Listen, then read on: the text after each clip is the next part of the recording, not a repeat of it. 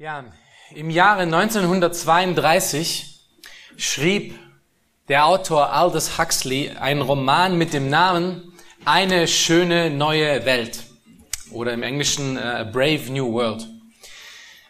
Der Roman beschreibt eine scheinbar bessere Welt, in der die Menschheit versucht, aus ihren Fehlern zu lernen und eine Gesellschaft sich zu bauen, die alles besser machen sollte, als es vorher jemals war.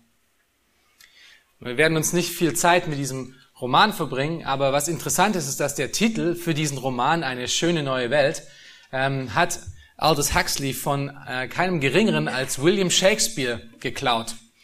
Äh, und zwar hat William Shakespeare in einer Textstelle von einem Barbar geschrieben, der eine ganz tolle, neue, fortgeschrittene, zivilisierte Welt sieht, in diese hineinkommt und mit äh, Bewunderung, naiver Bestaunung ausruft, oh, was für eine schöne neue Welt, in der solche Menschen leben.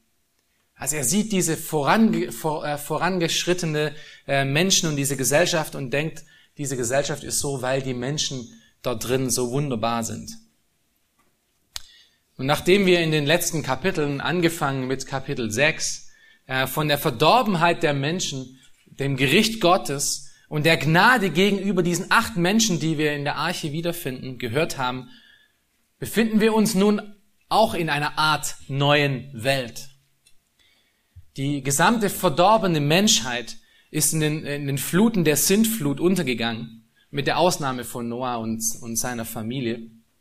Und Gott hat nun mit diesen Menschen einen Neueinfang gemacht, indem er mit ihnen einen Bund schloss. Und ihr könnt euch vielleicht noch daran erinnern, ähm, als Matthias darüber gepredigt hat. Dieser Bund besagt, dass er die Erde nicht noch einmal auf diese Art und Weise richten wird, wie er es getan hat. Schaut euch Kapitel 9, wir sind in 1. Mose Kapitel 9. Schaut euch Kapitel 9, Vers 15 an. Äh, dort spricht er von diesem Bund. Und er sagt, äh, dann will ich an meinen Bund gedenken, der zwischen mir und euch und allen lebendigen Wesen von allem Fleisch besteht, dass künftig die Wasser nicht mehr zur Sintflut werden sollen, die alles Fleisch verdirbt. Nun, als nun Noah und seine Familie in Kapitel 8, äh, Vers 18, auf Gottes Geheiß diese Arche das erste Mal verlassen, nachdem die Sintflut alles ausradiert hat, sieht alles danach aus, als als ob wir uns in wirklich einer schöneren neuen Welt befinden. Mit Noah, dem gerechtesten Prediger aller Zeiten, dem gerechtesten Mann seiner Zeit als Anführer. Und wir erinnern uns vielleicht daran, dass Noah für 600 Jahre wirklich als gerechter, abgesonderter Mann lebte. Wir lesen das in Kapitel 6, Vers 9, äh, wo wir davon lesen, dass Noah ein gerechter Mann war, untadelig unter seinen Zeitgenossen, denn Noah wandelte mit Gott. Und in Kapitel 7 sagt dann Noah über, er sagt dann Gott über diesen Noah, denn dich allein habe ich vor mir gerecht erfunden unter diesem Geschlecht. Und dann was für ein Neuanfang. Er ist der, mit dem Gott die ganze Menschheit neu startet. Der gerechteste Mann der Welt seiner Zeit beginnt das neueste Kapitel der Menschheit. Nun, wenn wir den Rest der Geschichte nicht kennen würden, würden wir wahrscheinlich an dieser Stelle auch versucht sein, so wie der Barbar, uns diese Gesellschaft anzuschauen und auszurufen, oh, was für eine schöne neue Welt, die solche Menschen in sich hat. Aber wie in Huxleys Roman diese schöne neue Welt nur ein Anschein, ein, ein Trug ist, so finden wir auch in unserem heutigen Text eine gehörige Dosis Realität, die uns wieder auf den Boden der Tatsachen zurückholt. Denn die Welt nach der Sintflut ist kein Stück besser gewesen als die vorher. Wie konnte das geschehen? Hat Gott vielleicht versagt? War, war die Sintflut umsonst? Hat er am Ende vielleicht doch auf das falsche Pferd gesetzt? Und kann ich vielleicht diesem, diesem Gott, kann ich ihm überhaupt dann vertrauen?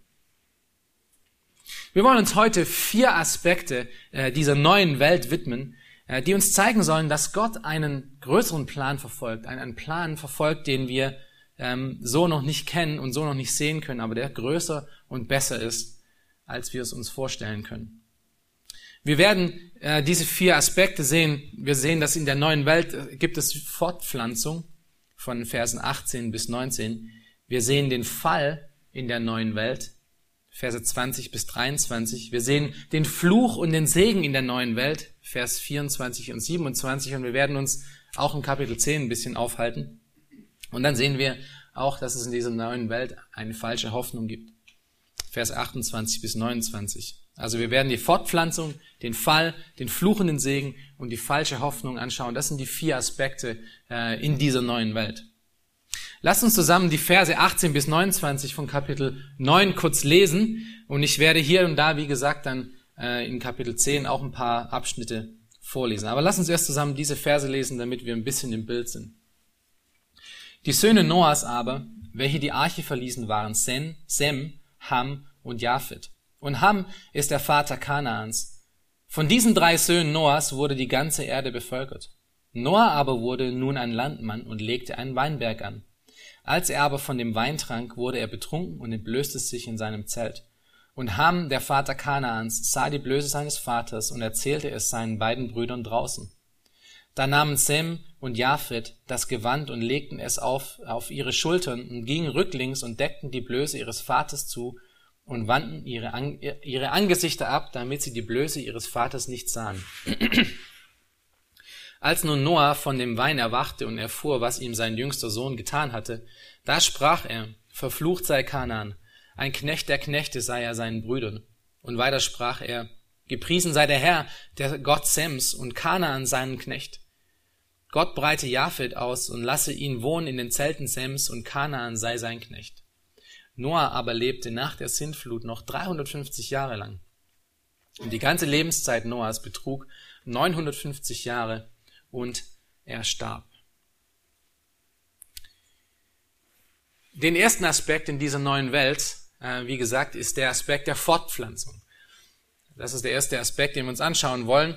Und wir fangen da wieder in den Versen 18 bis 19 an. Die Söhne Noahs aber, welche die Arche verließen, waren Sem, Ham und Japhet. Und Ham ist der Vater Kanaans. Von diesen drei Söhnen Noahs wurde die ganze Erde bevölkert. Wenn ihr euch vielleicht noch daran erinnern könnt, der erste Befehl Gottes an die Menschheit war welcher? In Kapitel 1, Vers 28. Seid fruchtbar und mehrt euch und füllt die Erde und macht sie euch untertan. Und wir kennen die Geschichte, ja, nach, nach 1. Mose Kapitel 3 ist dieser Befehl von Fruchtbarkeit der Befehl zur Furchtbarkeit geworden und der, die Menschengeschichte hat da nur noch einen schlimmeren Abschnitt nach einem anderen erlebt. Aber auch wenn die Menschheit sich so schrecklich entwickelte, wie wir sie, wie wir sie lesen von Kapitel 3 an, äh, ist Gott seinem Plan doch treu geblieben. Und so sehen wir hier, dass dieser Neuanfang auch diesen Auftrag der Fortpflanzung weiterführt. Er besitzt immer noch Gültigkeit, denn die ganze Erde wurde von diesen drei Söhnen und ihren Frauen aus bevölkert. Das heißt, sie sind diesem, diesem Auftrag Gottes treu geblieben. Und so wie aus Adam und Eva alle Menschenarten entstanden, wurde auch aus diesem Neuanfang mit diesen äh, sechs Menschen, also den drei Söhnen ähm, von Noah und ihren Frauen, alle genetischen Merkmale äh, in sich trugen, wurden alle Völker, ähm, wurden alle Völker erschaffen. Es mag sich zuerst komisch anhören, äh, wenn wir daran denken, wie viele unterschiedliche Arten es von Menschen gibt auf der Welt. Große Menschen, kleine Menschen, äh, schwarze Menschen, weiße Menschen, alles dazwischen, äh, mit allen möglichen unterschiedlichen Gesichtsausdrücken und, und, und Körpergrößen und, und Schwächen und Stärken. Und dann kann man sich fragen, das soll alles aus sechs Menschen entstanden sein? Und es gibt hier ganz kurz nur, nur zwei wichtige Fakten zu wissen. Erstens ist das der, äh, der genetische Unterschied zwischen allen Menschen, die es gibt hier auf dieser Welt. Wenn wir irgendeinen Menschen nehmen aus dieser Welt oder aus Australien oder wo auch immer, und wir vergleichen sie gibt es nur wirklich 0,2 Prozent genetische Unterschiede. Also wir sind genetisch gesehen, auch wenn wir große Unterschiede haben, doch sehr, sehr gleich. Die zweite Sache, die wir wissen müssen, ist, ähm, oder in dieser Sache, dass diese, die Dinge, die uns unterscheiden, wie zum Beispiel Hautfarbe oder Augenfarbe, all diese ex, externen Dinge, die machen innerhalb von diesen 0,2 Prozent nur 6 Prozent aus. Das heißt, diese richtigen Unterschiede, von denen wir meistens sprechen, ähm, sind am Ende wirklich nur minimal äh, ganz klein. Und die zweite Tatsache, die wir wissen müssen, ist, dass alle Menschen, ähm, dass es keinen Menschen auf dieser Welt gibt, der gleich ist wie der nächste. Das heißt, alle Menschen sind unterschiedlich und sie waren es schon immer. Es gibt eine, eine natürliche genetische Varianz in, in, in den Menschen, ähm, die dazu führt, dass es so, so eine Vielfalt gibt. Und deswegen ist es gar nicht so abwegig, dass aus diesen sechs Menschen heraus die ganze Vielfalt der Menschheit, die wir heute sehen, entstanden sind. Der Glaube ist also auch rational. Es ist nicht nur, äh, es ist nicht nur Glaube. Das ganze Kapitel 10 widmet sich dann diesen, diesen Sippen, den Nachkommen von, von Sem, Ham und Japhet. Und dort erfahren wir, welche Völker und Nationen aus ihnen heraus entstanden sind. So zum Beispiel stammen alle äh, Indo-Europäer, die dort Heiden genannt werden, und das sind wir, ähm, die stammen von Japhet ab. Die ganze, die ganze Linie Nachkommenschaft von Japhet ähm, sind die, diejenigen, die später die Heiden genannt werden. Alle semitischen Völker, zu denen zum Beispiel auch die Juden gehören, stammen dann von Sem ab und alle mittelöstlichen und afrikanischen äh, von, von Hamdan. Und der Punkt, den man hier äh, sehen muss oder der hier wichtig ist, weshalb wir diesen ersten Aspekt ansprechen, ist, dass dieser ursprüngliche Plan Gottes von, von des Füllens und, de, und der Erde sich untertan machen immer noch existiert und von dieser Generation weitergeführt wird. Okay, das ist der erste Aspekt dieser neuen Welt. Ähm, Gottes Plan ähm, von der Fortpflanzung geht immer noch weiter. Das bringt uns dann gleich zum zweiten Aspekt und das ist der Aspekt, der ein bisschen äh, schwieriger ist und ähm, wo wir uns ein bisschen länger aufhalten werden. Und das ist der Fall, den wir hier sehen in Kapitel 20, äh, in Kapitel 9, Vers 20 bis 23. Wie schon im Garten Eden gab es die perfekte äh, Voraussetzung. Äh, wie schon im Garten Eden schaffte es die Menschheit nicht ohne Sünde auszukommen. Und man fragt sich, wie konnte das geschehen? Wie konnte das einem gerechten Mann wie Noah geschehen? Wie konnte es ihm geschehen, von dem Gott selber gesagt hat, dass es keinen gibt wie ihn, der so gerecht ist? Schaut euch Vers 20 an. Dort sehen wir zuerst, dass Noah einer Arbeit nachging. Und zwar der gleichen Arbeit, die auch Adam nachging. Wir lesen Vers 20 nochmal. Noah aber wurde nun ein Landmann und legte einen Weinberg an. Wir müssen uns daran erinnern, dass es auf, äh, zu dieser Zeit äh, nach der Sintflut, nachdem sie aus der Arche herausgekommen äh, sind, nur acht Menschen auf dieser ganzen Welt gab. Das heißt, wenn sie essen wollten, wenn sie, wenn sie ähm, äh, etwas äh, machen wollten, mussten sie es selber tun. Sie müssten sich selber darum kümmern und deshalb ist es sehr nahe, dass Noah ein Landmann wurde oder ein, ein Mann der Erde wurde, ganz wie Adam, damit er für seine Familie sorgen kann. Und so legte Noah unter anderem auch einen Weinberg an. Wahrscheinlich legte er diesen Weinberg an, um Trauben zu gewinnen und äh, sicherlich wusste er aber auch, was äh, man mit diesen Trauben noch so machen könnte, ähm, dass man nicht nur Schichtdessert äh, damit machen kann, sondern halt auch Wein. Und das lesen wir dann in Vers 21. Als er aber von dem Wein trank, wurde er betrunken und entblößte sich in seinem Zelt. Gott hat dem Menschen die Fähigkeit gegeben, um aus Früchten auch alkoholische Getränke zu machen. Im Speziellen hat Gott auch den Wein dazu erschaffen, um den Menschen etwas Gutes zu tun. Ich möchte ein paar Stellen anführen, die das zeigen, dass äh, diese Fermentierungsmöglichkeit, die jetzt bei, den Trauben zum Wein führt, eigentlich auch Gottes Geschenk ist. In Richter 9, Vers 13 ähm, wird gesagt, aber der Weinstock sprach zu ihm, soll ich meinen Most lassen, der Götter und Menschen erfreut? Im Psalm 104, Vers 15. Und damit der Wein das Herz des Menschen erfreue? In Jesaja 25, Vers 6. Und der Herr der Herrscher wird auf diesem Berg allen Völkern ein Mahl von fetten Speisen bereiten, ein Mahl von alten Weinen, von fetten, markigen Speisen, von alten, geläuterten Weinen. Oder in 5. Mose 14, Vers 26 und gib das Geld für das aus, was irgend dein Herz begehrt, es sei die Rinder, Schafe, Wein, starkes Getränk oder was sonst deine Seele wünscht, und iss dort vor dem Herrn deinem Gott und sei fröhlich, du und dein Haus. Also die, äh, diese, diese Sache, die, die eigentlich ähm, Noah hier tut, ist im Grunde ein Geschenk aus, dem, aus der Hand des Herrn. Es hat das Potenzial, das Herz des Menschen zu erfreuen, aber es hat genauso auch das Potenzial, um viel Leid zu bringen wie wir, glaube ich, auch hier sehen werden, das Problem des Weines aber liegt nicht daran, dass er alkoholisch ist, sondern es liegt in der Art und Weise, wie er gebraucht wird. Und wir sehen das im Neuen Testament auf ganz unterschiedliche Arten und Weisen auch ausgedrückt. So ermahnt Paulus zum Beispiel äh, geistliche Menschen in Christus zu einem treuen Wandel, indem er in Kapitel 5 vom Epheserbrief, Vers 18 sagt, berauscht euch nicht mit Wein, was Ausschweifung ist, sondern werdet voll Geistes. Das heißt, seine Anweisung für den geistlichen Menschen ist vom Heiligen Geist und nicht vom Traubengeist geführt zu werden. Allerdings ist die Gefahr natürlich des Rausches immer gegenwärtig und so ähm, hat er die gleiche Anweisung in 1 Timotheus 3,3, dass Älteste sich nicht Trunkenheit ergeben, äh, äh, ergeben sollen. Und im Alten Testament finden wir einige Stellen, die davor warnen, ähm, vor allem Könige, sich alkoholischem Getränk überhaupt zu nähern. Ähm, Sprüche 31, Vers 4 zum Beispiel spricht davon, äh, es ziemt sich für Könige nicht, Lamuel, es ziemt sich für Könige nicht, Wein zu trinken, noch für Fürsten den Hang zum starken Getränk. Nun, ob nun Noah die Gefahr des Weinbergs unterschätzt hatte oder ob er sich wirklich willentlich äh, das anlegte, um, um, um zu trinken und betrunken zu werden, das ist wirklich nicht beschrieben. Am Ende ist es auch wirklich egal, weil das Problem, was hier als Problem dargestellt wird, äh, die Tatsache ist, dass er betrunken war. egal aus welchem Grund. Ähm, und wir sehen hier auch gleich ein Problem von, äh, von der Betrunkenheit. Und das ist, dass ein Mensch, der ähm, betrunken ist, jemand ist, der seine Scham und seine Hemmung verliert äh, und Wege geht, die er vorher nie so gegangen wäre.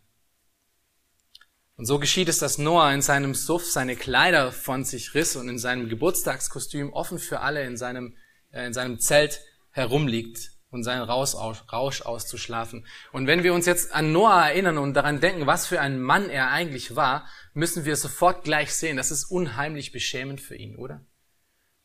Der Prediger der Gerechtigkeit für 600 Jahre lang in so einem Zustand. Noah ist aber nicht der Einzige, dem sowas widerfuhr. Wir, wir denken zum Beispiel an Lot. Ähm, er hatte zwar ein anderes Endergebnis von diesem, von diesem Fall, aber er fiel in, seine, in so eine ähnliche, in einer ähnlichen Art und Weise in 1. Mose 19. Aber hier ist die Sünde Noahs. Hier ist das Problem, was wir in diesem Text sehen. Der gerechteste und vorbildlichste Mensch der damaligen Zeit, der, der Vater dieser neuen Welt, verlor nicht nur seine Selbstbeherrschung, indem er das, was eigentlich legitim Gott gegeben hatte, Wein, indem er einfach zu viel davon trunk, sondern er, er, er verlor auch seine Würde, indem er diesen Genuss zu einer Sünde machte. Und wir dürfen hier den, den, den Autor nicht falsch verstehen. Das war nicht die erste Sünde nach, nach der Sintflut. Sicherlich hatten Noah und die ganzen anderen äh, sieben Mitglieder dieser Arche jeden Tag gesündigt. Woher weiß ich das? Sie sind Menschen wie du und ich. Es gibt keinen einzigen von uns, der es nur schafft, auch nur einen einzigen Tag ohne irgendwelche Sünden auszukommen. Noah und irgendeiner von denen war nicht anders, auch wenn sie gläubig waren. Das heißt, Noah, äh, Mose setzt hier einen Fokus auf eine ganz spezielle Sünde, um uns einen ganz speziellen Punkt zu machen. Gott holt uns hier in diesen Versen zurück in die Realität, dass es trotz dieser Sintflut, trotz dieses äh, unglaublichen Programms, das er gefahren hat, um alle Menschen zu vernichten, dass sich an, im Grunde an Menschen nichts wirklich geändert hat. Gott hatte Milliarden von Sündern vernichtet. Und alles ist, es, ist mit dieser Sündflut untergegangen, minus diese acht Menschen und minus der Sünde. Weil nämlich die Sünde in diesen acht Menschen mit auf dem Boot schwamm. Das Problem der Sünde ist nämlich nicht etwas Externes, sondern es ist etwas Internes. Es liegt in dem Herzen der Menschen und es liegt dort tief vergraben und verwurzelt. Und als diese acht Menschen auf diese neu gereinigte Erde ihre ersten, das erste Mal ihren Fuß setzten, setzte auch die Sünde mit ihren Fuß auf die Erde. Auch Martin Luther wusste sowas ähnliches und äh, er schrieb einmal in seiner Art und Weise, wie Martin Luther es nur tun kann, ähm, er sagte, der alte Adam ist in uns und soll ersäuft werden. Nimm dich aber in Acht, das Aas kann schwimmen. Und das ist passend irgendwie auch hier zu diesem, äh, zu diesem Fall, denn so schwamm die Sünde mit der Familie Noah mit. Ähm, und ihre Gegenwart zeigt sich nun hier in Kapitel 9, Vers 20 ganz deutlich und ganz krass in dem gerechtesten Mann der Welt, der damaligen Welt, ähm, der für 600 Jahre lang äh, wirklich äh, unheimlich vorbildlich war und nun liegt er nackt und besoffen in seinem Zelt. Und das ist wirklich degradierend. Das ist wirklich beschämend. Und da finden wir vielleicht noch ganz nebenbei eine, eine ganz andere Warnung, die auch mitschwingt. Und das ist nämlich, dass die Treue der Vergangenheit dir keine Treue für die Zukunft schafft. Du bist nicht automatisch treu in der Zukunft, nur weil du treu in der Vergangenheit warst. Wir haben es jeden Tag nötig, aufs Neue treue Entscheidungen zu treffen. Das ist, wie wir zum Ende kommen. Und es ist leider schon oft vorgekommen, dass Menschen gerade im höheren Alter auf einmal auf schiefe Wege sich begeben. Dass die treuen Wege, die sie damals gelaufen sind, dass sie sie verlassen und auf krumme Wege sich wandeln. Wir, sehen es bei Noah. Wir sehen es bei Lot. Wir sehen es bei David. Wir sehen es bei Salomo, die alle in ihrem höheren und mittleren Alter auf einmal die, die Treue, die sie in der Jugend hatten, verlassen haben. Und deswegen schreibt Salomo auch in, im Prediger Kapitel 12, Vers 1, dass wir uns den äh, Gott unserer Jugend ähm, erinnern sollen, bevor die Tage böse werden. Und deshalb schreibt auch, das ist nicht der gleiche Grund, aber der, der Schreiber des Hebräerbriefes ähm, schreibt zu seinen Zuhörern, und das ist auch etwas, was wir nötig haben. Er sagt, standhaftes Ausharren tut euch Not. Damit ihr, nachdem ihr den Willen Gottes getan habt, die auch die Verheißung erlangt. Das heißt, Noah sollte uns hier auch ein Vorbild sein von jemandem, der, ähm, äh, der eigentlich das auch nötig hatte. Ja, er hatte standhaftes Ausharren nötig und in diesem Fall hatte er sich vollkommen gehen lassen und hat sich degradiert. Das bringt uns dann zur Sünde Hams. Wir haben gerade die Sünde Noahs gesehen, wir sehen jetzt nun die Sünde Hams. Und das ist die Beschaffenheit der Sünde. Sünde ist nie privat. Deine privaten Sünden bleiben nie privat. Sünde hat immer diesen hässlichen Beigeschmack, dass es noch Menschen um sich herum mit in die Zerstörung hineinzieht. Und so sehen wir das auch hier in Vers 22. Schaut euch das an.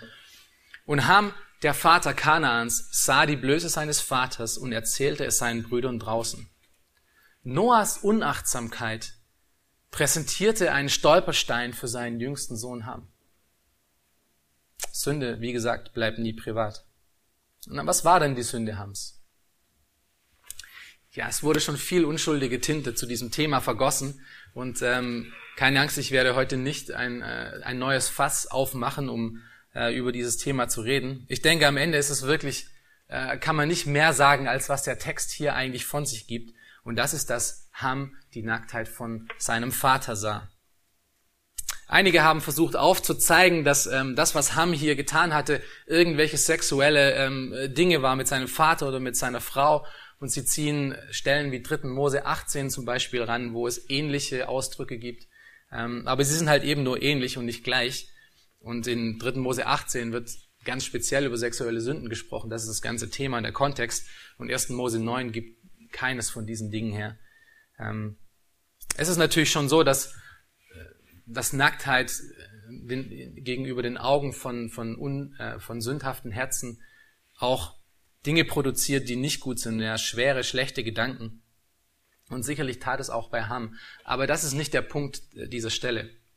Was ist dann, was ist dann der Punkt? Was ist dann die Sünde Hams, die so schlimm war? Ich denke, es ist viel schlimmer, als nur unzüchtige Gedanken zu haben. Weil eines wissen wir auf jeden Fall, dass es hat etwas damit zu tun, ähm, dass er hinausging und seinen Brüdern erzählte. Denn wir sehen, wie seine Brüder darauf reagieren und sie tun etwas richtig. Vers 23, schaut euch das an. Da nahmen Sem und Japhet das Gewand und legten es auf ihre Schultern und gingen rücklings und deckten die Blöße ihres Vaters zu und wandten ihre Angesichter ab, damit sie die Blöße ihres Vaters nicht sahen. Das hätte, das hätte Ham auch tun sollen. Er hätte nicht hinausgehen sollen, es seinen Brüdern erzählen sollen, sondern er hätte die Blöße seines Vaters bedecken sollen. Er hätte die Ehre seines Vaters beschützen sollen. Das war der Punkt. Stattdessen lief er zu seinen Brüdern. Und womöglich, womöglich spottete er sogar über seinen Vater. Vielleicht hat er gesagt, schau dich mal diesen alten Mann an. Und verhöhnte ihn dabei. Ham agierte in diesem Moment, als, als er aus dem Zelt herauslief und seinen Brüdern erzählte, nicht in Liebe, sondern in Selbstsucht. Er entehrte damit seinen Vater vor seinen Brüdern.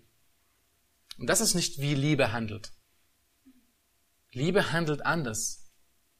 Liebe handelt wie in 1. Korinther 13 gesprochen wird.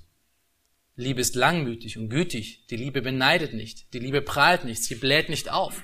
Sie ist nicht unanständig. Sie sucht nicht das ihre. Sie lässt sich nicht erbittern. Sie rechnet das Böse nicht zu. Sie freut sich nicht an der Ungerechtigkeit. Sie freut sich aber an der Wahrheit. Sie erträgt alles. Sie glaubt alles. Sie hofft alles. Sie erduldet alles. Das ist nicht, wie Ham reagierte. Liebe deckt zu. Das ist, was er zumindest hätte tun sollen. Nicht um die Sünde Noahs zu vertuschen, sondern um seinen Vater zu ehren, ihn zu lieben. Wisst ihr, Sünde findet immer wieder Freude an der Sünde von anderen Menschen, oder? Liebe tut das Gegenteil. Liebe tut nämlich das, was Petrus in 1. Petrus 4, Vers 8 sagt. Eine Menge von Sünden deckt die Liebe zu. Und das ist das Problem von Ham gewesen. Er war selbstsüchtig und hat sich ins Zentrum gestellt und hat seinen Vater entehrt. Er hat ihn nicht geliebt. Und somit finden wir schon in dieser ersten Geschichte nach der Flut zwei ganz grobe Verfehlungen, die die Herrlichkeit Gottes verpassen. Und daraus entsteht diese traurige Nachricht in diesem Aspekt, den wir uns anschauen, dass sich wirklich nach der, nach der Flut nichts geändert hatte. Ich hatte es am Anfang gesagt, wir sehen hier das Beispiel dazu. Der Mensch ist immer noch derselbe wie vor der Flut. Der Mensch wird immer noch fallen. Er wird immer noch in Sünden leben. Es hat sich nichts geändert. Es gibt immer noch keine guten Menschen. Kein gesellschaftliches Säuberungsprogramm, selbst eines der Ausmaße von der Sintflut. Keine politische Lösung, keine grünere oder reguliertere Gesellschaft kann dem sündhaften Herzen des Menschen beikommen. Wer sich hier auf dieser Welt auf politische, gesellschaftliche Veränderungen verlässt, der ist verlassen. Und das ist am Ende auch der Kern des Romans von Huxley. Denn am Ende geht in seiner schönen neuen Welt alles schief. Wie eben auch schon viele tausend Jahre vor ihm. Es gibt nur eine einzige Sache. Es gibt nur eine einzige Sache, die diesem alten Adam die Schwimmflügel nehmen kann. Und das ist Christus. Das ist Jesus Christus. Nur in ihm und durch ihm ist es möglich, dass wir Stück für Stück diesem Sog der Sünde entkommen. Und Paulus schreibt das in Römer 6, Vers 8 bis 11 sehr eindrücklich, wenn er sagt, denn wenn wir mit ihm eins gemacht und ihm gleich geworden sind in seinem Tod, so werden wir ihm auch in der Auferstehung gleich sein.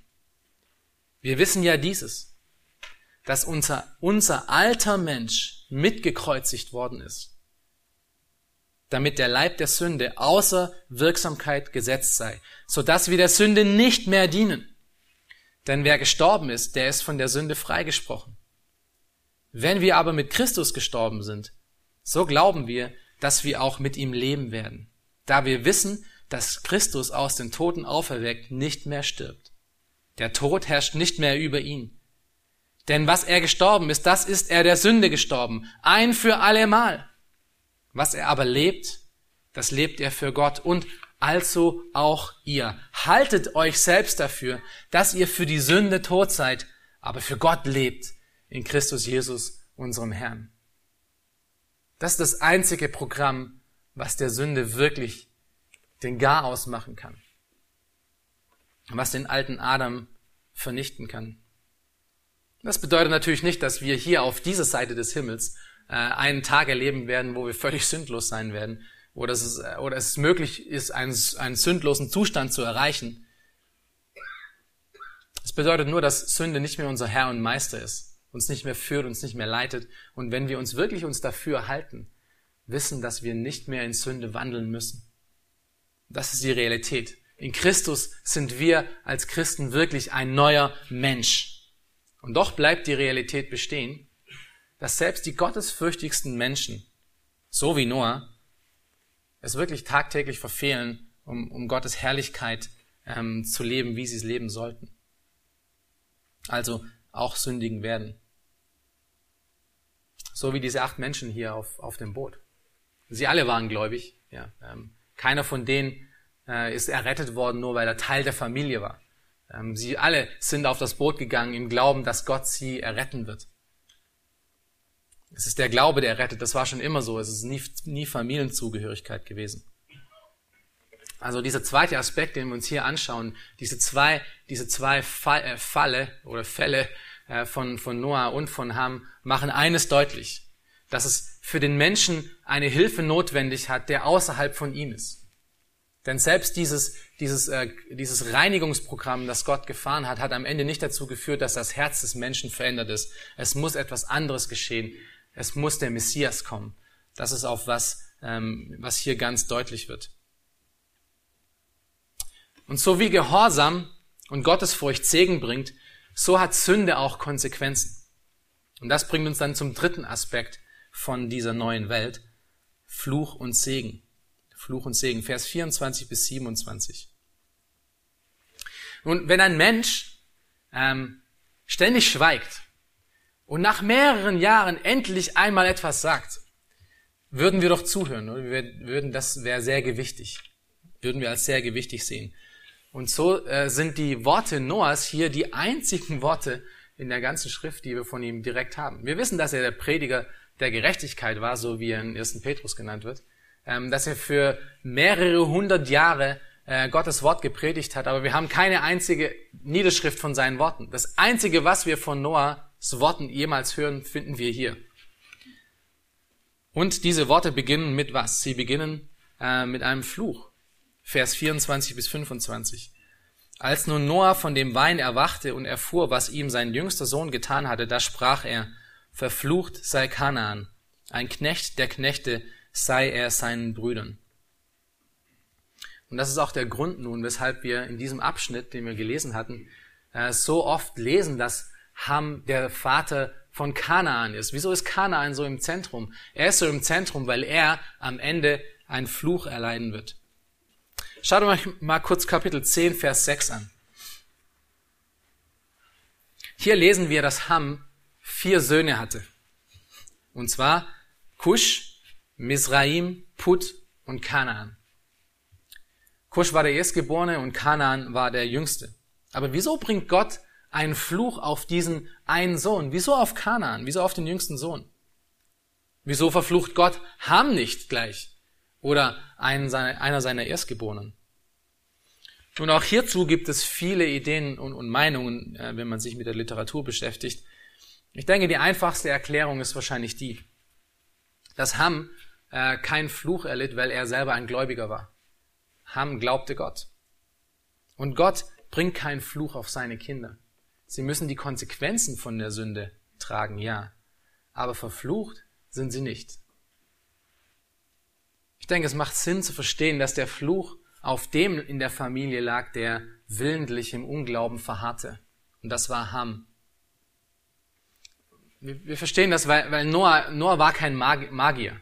Ähm, Noah hat kein Voodoo betrieben, der durch seinen Fluch nun auf einmal den Sohn seines Sohnes äh, von gut zu böse bringt, weil er ihn verflucht hat. Wahrscheinlich weiß, sagte er nur, von dem, was er selbst noch nicht wusste. Aber Gott kannte natürlich die Herzen von jedem Einzelnen der Familie und so lag der Fluch im Unglauben von Kanaan verborgen. Und dieser Unglaube machte Kanaan und seine ganze Sippschaft zum Feind der Kinder Gottes in der ganzen Menschengeschichte. Es waren nicht nur als Worte, die ihn zu diesem Feind machten, sondern es war der Unglaube Kanaans, der ihn dazu brachte. Und das ist auch einer der Hauptgründe, weshalb Mose hier auf diese Sünde so eingeht und weshalb wir so oft von Kanaan als den äh, Träger dieser Sünde lesen. Es liegt nämlich damit, es hängt damit zusammen, wann dieser Pentateuch, also die ganzen fünf Bücher Mose geschrieben worden sind. Die fünf Bücher Mose wurden nach dem Exodus geschrieben, kurz bevor das, ähm, bevor Israel in das Land Kanaan einzog und es ähm, in, in diesem Krieg übernahm. Mose gibt hier den Nachkommen Sems, also den, den Juden, eine äh, historische Legitimation für diesen blutigen Krieg, den Gott ihnen aufgetragen hat. Weil er ihnen zeigt, dass die Nachkommen Hams, die Söhne Kanaans, das sind diejenigen, die Gott verflucht hat. Und das ist der Grund, weshalb Gott ihnen dieses Land gegeben hat. Schaut euch nochmal kurz Kapitel 10 an und äh, Verse, Verse 6 bis 20. Wir werden jetzt nicht lesen, aber äh, wir finden dort die Nachkommen Hams. Dort finden wir auch einige Namen und Nationen, äh, die wir eindeutig als Feinde Gottes ausmachen können. Zum Beispiel in Kapitel 10, Vers 10 ähm, finden wir, äh, hören wir von dem Königreich Babel. Daraus sind die Babylonier entstanden. Äh, in, in Vers äh, 12 lesen wir von Ninive, von der Stadt Ninive. Wir wissen, dass das die Assyrer waren. Ähm, wir, wir lesen in Vers 14 äh, von den Philistern. Also die Philister sind auch aus der Linie Hams heraus entstanden. Ähm, wir lesen von den Jebusitern, von den Amoritern, von den Girgasitern in Vers 16. Wir lesen in Vers 17 von den Hevitern und in Vers 18 von den ganzen Sippen Kanaans, den Kanaaniter. Und da, dazwischen sind ganz, ganz viele andere Iter, äh, die höchstwahrscheinlich niemals selig gesprochen wurden in ihrem Leben. Wenn wir diese Liste anschauen von den Nachkommen von Ham, sehen wir, dass das meistens die, die, die Nationen und Völker sind, die am Ende Israel ein großes Problem wurden und die sich gegen Gott stellten. Die, die Linie Hams wurde somit zum Problem für die Welt. Und der Grund war nicht allein darin, dass Ham seinen Vater entehrte, sondern der liegt im beständigen Unglauben der Mehrheit von diesen Mitgliedern in dieser, in dieser Gesellschaft. Und so kam es genauso, wie Noah es vorhergesagt hatte. Die Nachkommen Hams wurden zu Knechten ähm, von den Nachkommen Sems und den Nachkommen Japhets. Und Gott hatte ihm das offenbart. Aber neben diesem Fluch gegen Kanaan sehen wir auch gleich zum Kontrast der Segen für, für Sem und für Japhet, Vers 26 bis 27. Schaut euch das an. Und weiter sprach er, Gepriesen sei der Herr, der Gott Sems und Kanaans sei sein Knecht. Gott breite Japhet aus und lasse ihn wohnen in den Zelten Sems und Kanaan sei sein Knecht. Wen preist Noah hier? Wen, wen, wen gibt er Ehre? Er gibt nicht Sem und Japhet die Ehre, sondern er gibt dem Herrn von Sem und Japhet die Ehre. Er lobt und preist Gott, den Herrn. Noah versteht, dass die Nachkommen Sems und Japhets gesegnet sein werden, weil sie in Gott sind, weil sie ihm folgen werden. Und wenn wir aufmerksam lesen, äh, dann werden wir sehen, dass speziell Sem den Segen bekommt. Japhet wird durch Sem hindurch gesegnet werden. Und das lässt sich in der Menschengeschichte wunderbar nachvollziehen, da der Messias woher kommt? Aus dem Stamm Sems. Der Messias kommt aus dem Stamm Sam. Schaut euch hierzu nochmal kurz Kapitel 10 an, Vers 21 bis 31. Hier ist die ganze Linie Sams aufgelistet, die ganzen Nachkommen Sams. Und wir finden innerhalb von diesen Nachkommen mindestens fünf Namen, die wir im Stammbaum Jesu wiederfinden. Und zwar erstens Sam selber. Und in Lukas 3, Vers 36 sehen wir das. Apakshat, auch in Lukas 3, Vers 36 im Stammbaum Jesu. Schelach, auch im Stammbaum Jesu. Lukas 3, Vers 35. Heber, auch Lukas 3, Vers 35, Teil vom Stammbaum Jesu. Und Pelek, Lukas 3, Vers 34. Das sind alles Nachkommen Sems. Und was für ein starker Kontrast nun zu den Nachkommen Hams, von denen so viele zu den Feinden Gottes wurden. Und so haben auch wir durch die Nachkommen von Sem, ähm, wir als die Linie Japhets, Anteil an dem Segen bekommen, den Noah hier gegenüber Sem ausgesprochen hat. Und in diesem Aspekt der neuen Welt wird deutlich, äh, was auch vorher schon deutlich war und was im Alten Testament immer wieder und immer wieder und immer wieder deutlich wird, dass Gehorsam und Gottesfurcht Segen bringt und Ungehorsam und Unglaube bringt Fluch. Das ist eine einfache Mathematik, die auch heute noch gilt. Wenn wir Gott gegenüber gehorsam sind und wenn wir in Gottes Furcht wandeln, wird Gott Segen bringen. Wir müssen nicht erbitten, wir müssen nicht erflehen, sondern es ist einfach dieses treu im Herrn zu wandeln. Schritt für Schritt, jeden Tag. Was bringt Segen? Und Ungehorsam und Unglaube auf der anderen Seite bringt irgendwann mal Fluch. Was wir hier auch sehen, ist, dass Gott schon von Anfang an sich eine Menschenlinie herausgesucht hat, mit der er den Rest der Welt segnen wird. Und das ist die ganze Menschenlinie Nachkommenschaft von Sem. Und somit erkennen wir, dass in 1. Mose 9 nichts außer Kontrolle ist. Die Tatsache, dass nach der Sintflut die Menschheit sich überhaupt nicht geändert hat, ist alles Teil von Gottes Plan. Er hat hier kein, kein schlechten, keine schlechte Entscheidung getroffen oder auf das falsche Pferd gesetzt, sondern es ist alles genau so, wie Gott es geplant hat. Und das bringt uns noch ganz kurz zur, zum letzten Aspekt dieser neuen Welt, den wir betrachten wollen. Es ist wirklich ein kurzer Aspekt, aber nicht weniger äh, bedeutsam. Und das ist, dass wir hier auch eine falsche Hoffnung sehen. Ähm, in Verse 28 bis 29. Lass uns das kurz zusammen lesen. Noah aber lebte nach der Sintflut noch 350 Jahre lang und die ganze Lebenszeit Noahs betrug 950 Jahre und er starb. Vers 29 leitet hier eine Phrase ein, die wir im Alten Testament immer wieder und immer wieder und immer wieder finden. Und das ist, das ist die Phrase, und er starb. Gott versprach in 1. Mose 3, Vers 15, wenn ihr euch noch daran erinnern könnt, ähm, einen Retter aus den Menschen, für die Menschheit heraus. Und immer wieder setzten die Menschen diese Hoffnung auf wen? Auf andere Menschen. Also lesen wir zum Beispiel in Adam und Eva, dass sie von Kain sich erhofften, dass er dieser Mensch wäre. Also sie dachten, er wäre dieser Mensch. Wir hatten das damals, als wir darüber gepredigt hatten, äh, gesagt. Und was, was passierte?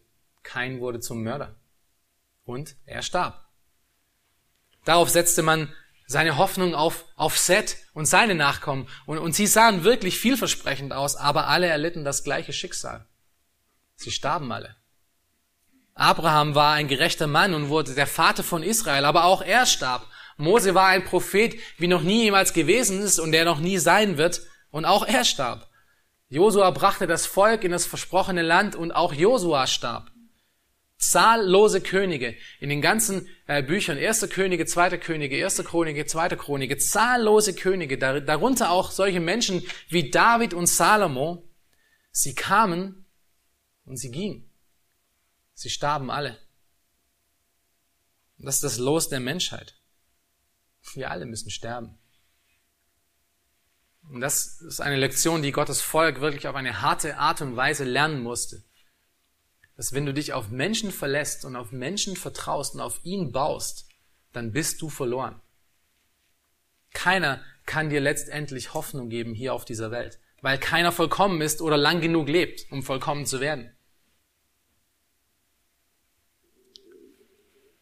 Ich war letztens mit äh, meiner Frau zusammen in einer Ausstellung von äh, Tutanchamun, dem ägyptischen Pharao. Ich weiß nicht, von euch waren vielleicht schon mal welche dort. Das ist wirklich eine faszinierende Ausstellung. Es ist aber auch sehr deprimierend. Ähm, wenn man sich das anschaut, was für ein Aufwand getrieben wurde, um der Tatsache des endlichen Todes zu entgehen. Es ist wirklich deprimierend. Es ist so, als ob die Menschen nur für diese eine Sache lebten, um versuchen, diesem Sog des Todes zu entkommen. Aber am Ende sind sie alle wieder zu Staub gekommen, zu Staub geworden, aus dem sie gekommen sind.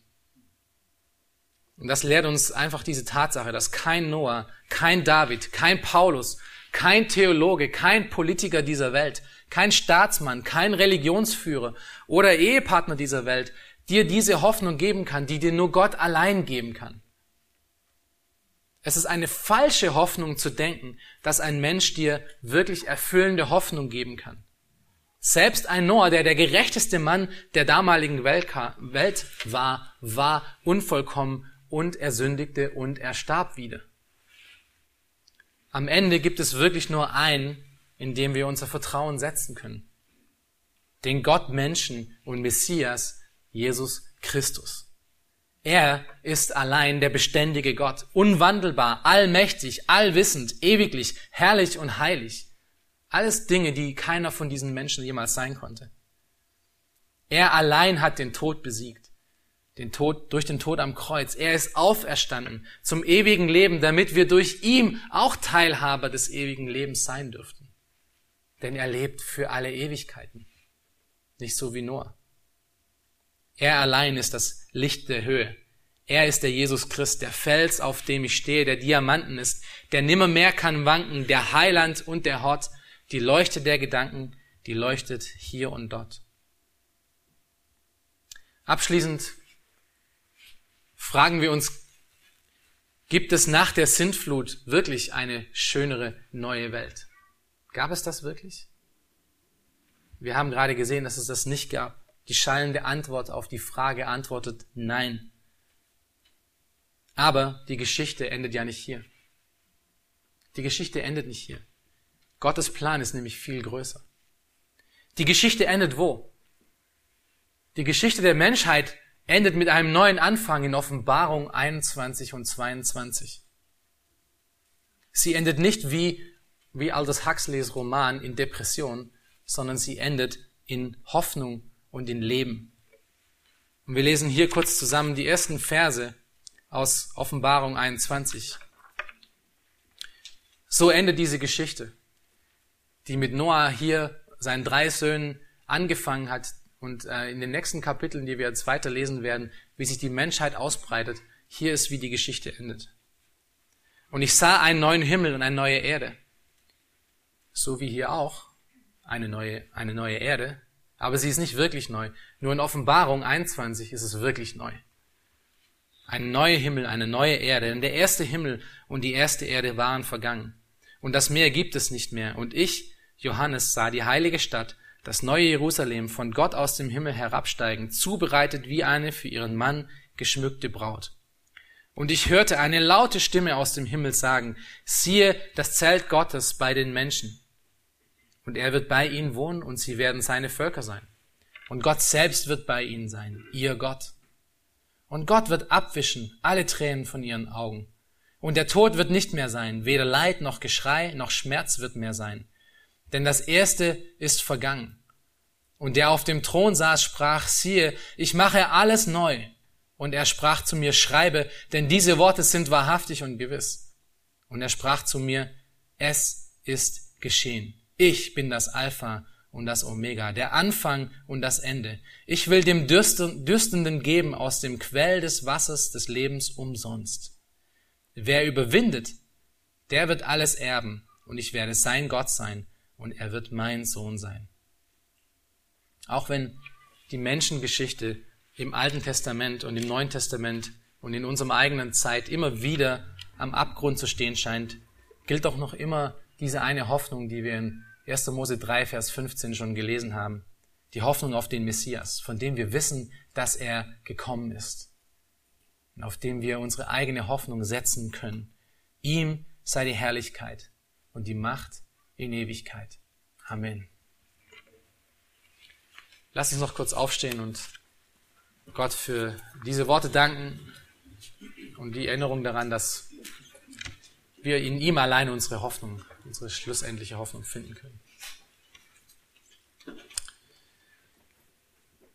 Großer Gott, Vater im Himmel, wir danken dir für dein Wort. Wir danken dir, Herr, dass wir uns daran erinnern dürfen, Herr, dass, ähm, ja, dass kein Mensch auf dieser Welt an dich herankommt, dass kein Mensch wirklich uns die Hoffnung geben kann, Herr, die nur du geben kannst, Herr, dass wir uns nicht auf Noah und Abraham und irgendwelche anderen Männer und Menschen dieser Welt bauen dürfen, Herr, sondern alleine nur auf dich, Herr.